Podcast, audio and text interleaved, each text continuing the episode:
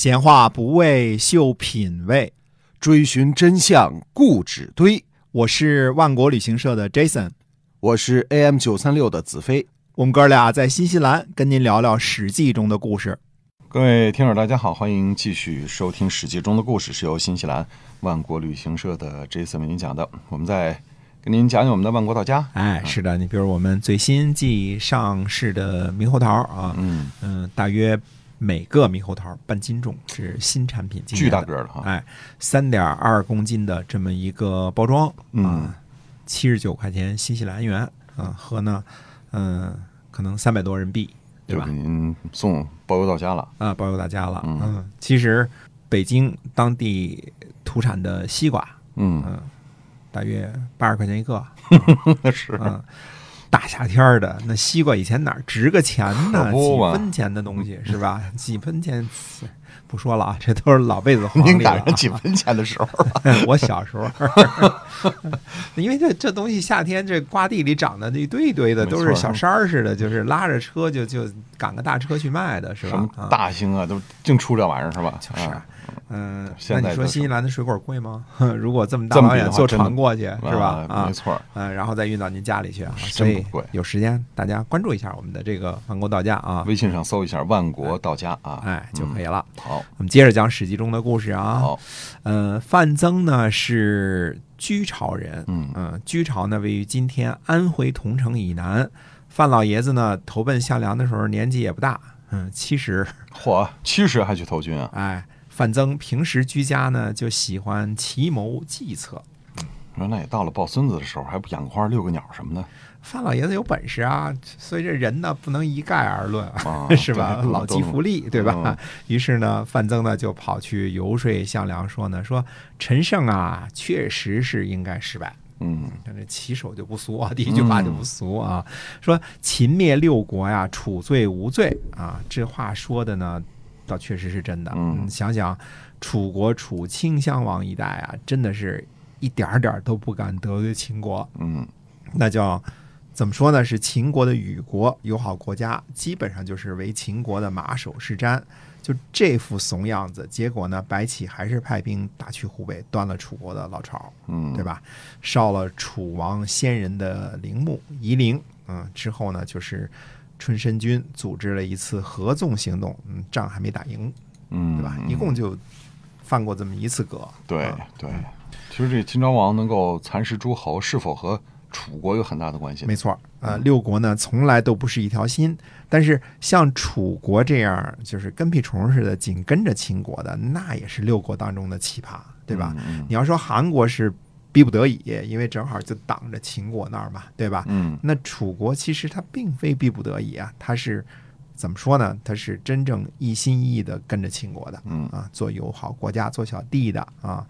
那么范增接着说呢，说自从楚怀王入秦，楚国人呢，呃，直到如今都非常的怜啊，这地方是怜爱痛惜的意思，其实就是还很怀念他。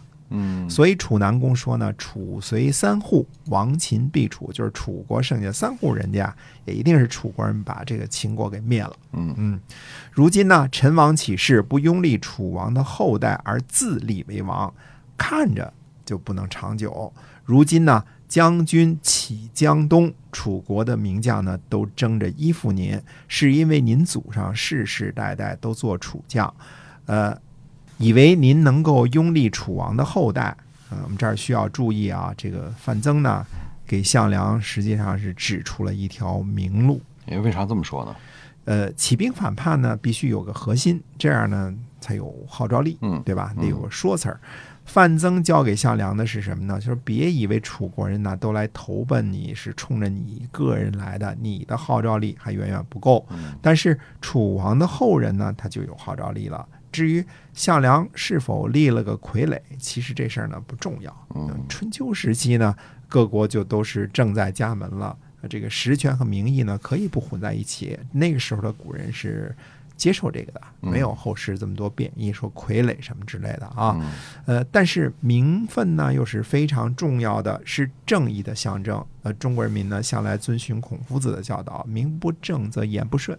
哎，嗯，那么项梁听进去了吗？呃，项梁多聪明啊，深以为然。于是呢，项梁就去找楚怀王的后人，呃，找到了一位王孙欣。这个欣呢，就是心脏的心啊。嗯那么这个时候呢，这位王孙呢，在民间正在给人放羊呢。嗯，真正就变成放羊娃了。哎，其实这个放羊娃呢，是否真的是王孙，这一点呢，同样不重要。嗯啊，那时候呢，又没有基因测验啊，这个搞个 DNA 是吧？嗯嗯那时候就是说你是你就是了。啊，呃，楚国灭亡以后呢，王孙沦落到给人放羊的地步呢，也并非没有可能。他就算是王孙，那肯定也是旁支，对吧？嗯那么楚国延续那么多年，公子王孙多了去了。呃，孙欣呢，就是王孙欣的简称啊，哦不是说他姓孙名欣啊，嗯嗯那就是王孙欣啊。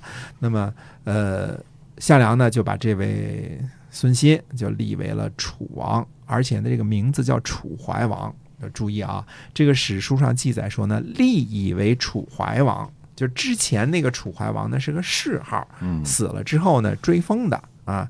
这个呢可是活着的时候这个名儿就叫他楚怀王了。哦这个历史上呢怕混淆，所以就叫他楚怀后王，也有把之前那个叫楚怀前王的。嗯其实呢，呃，这都不打紧，因为讲战国的时候呢，这就是讲前面那位；讲到楚汉时期呢，楚怀王就指的是孙欣，就后边这位啊。后边这嗯个啊，那么这一下楚国就有了一位楚王了，这就是一个核心对吧？哎，其实史书上说呢，就是为了从民所望，就是响应民间的这个呼声。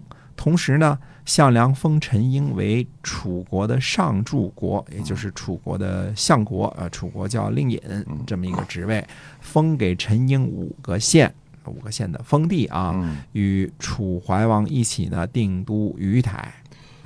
那这下楚王上柱国都城都有了，楚国是好不兴旺啊。哎，诸位听友注意啊，说范增这个主意呢是个绝好的主意，是给项梁指出了一条明路啊。这是因为，呃，基本上呢，第一，这是基本上是首创啊。之前呢有过类似的主意，比如说魏国啊，但是这个基本上是首创，这是在迎合呢几百上千年的封建制度的影响。首先，封建制度我们说过是一个伟大的制度啊，在那个时候是个 伟大的制度啊。嗯，什么是人心呢？其实就是人的价值取向，嗯对吧？人的思维惯性呢是根深蒂固的，这就是为啥在这微信群里呢动不动就开撕的原因。那嗯本来很长时间的朋友，因为左右政治见识不同，结果聊崩了，退群了，是吧？嗯嗯呃，其实政治这事儿啊，呃，基本上是没法聊到一起的。呃，最好的办法是不聊，嗯啊，因为聊了很可能还伤感情，对对吧？左派呢就是左派，右派就是右派，在群这种地方啊，呃，建议以后大家就不聊政治不，聊政治，嗯，因为为谁都说服不了谁，谁也压服不了谁，最后只有闹僵一条出路，那何必呢？对吧？而聪明如范增呢，他根本不跟你聊啥什么理念，他就是因势利导，你嗯这么想，我就这么给你做。哎，所以说范增这人聪明哈。哎嗯呃，在这个项梁召集众将在薛议事的时候呢，还有一路军马来投，这就是沛公，也就是刘邦。啊，嗯刘邦呢是楚汉相争的主角啊，呃，这个时候呢刚刚第一次在众人面前亮相，呃，因为他的故事太多，就是出场前还有一大段故事呢，我们今天先不讲。呃，其实刘邦这次来投夏梁呢，也是有个逼不得已的事儿，嗯、嗯这也是一大段故事，我们也暂时按下不表，先说一下这个时候的局势啊。刘邦确实是主角哈，肯定要大讲特讲的。嗯那是一定的，因为楚汉相争就是要讲刘邦和项羽吧，对对吧？嗯呃，这个时候的情况是呢，这个原来的六国啊，除了韩国之外，都在原来各自的地盘上纷纷独立了。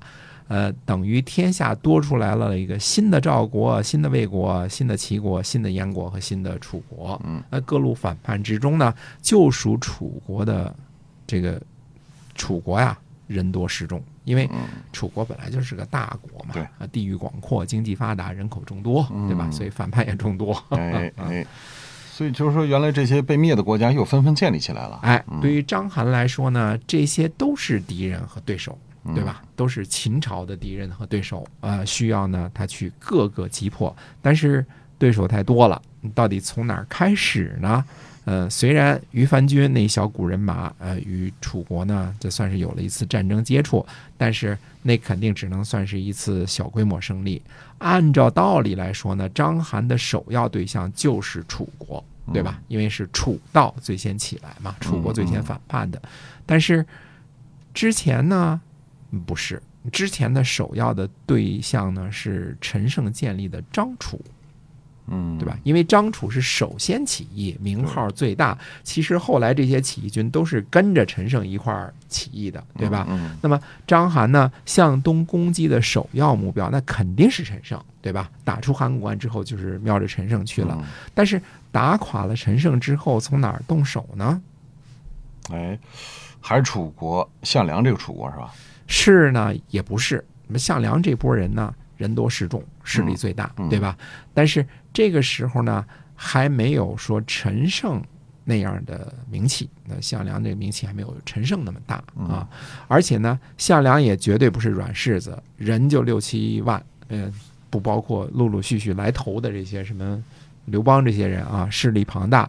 所以说要去攻击项梁，那估计呢可能是个硬柿子，不好啃是吧？啊，嗯不是硬柿子，简直是个硬骨头，对吧？嗯是，啊，那要去攻击谁呢？哎，下回呢，我们就是想啊，按照这个章邯的思路来猜测一下这位秦末名将他是从哪儿下手的。嗯，这仗打的越多，热闹越大，而且各路神仙现在几乎都出场了。嗯，哎，那么到底张邯会怎么表现呢？咱们下回接着说。欢迎您继续关注我们的《史记》中的故事。嗯好，咱们下回再见。好的，我们下周再见啊。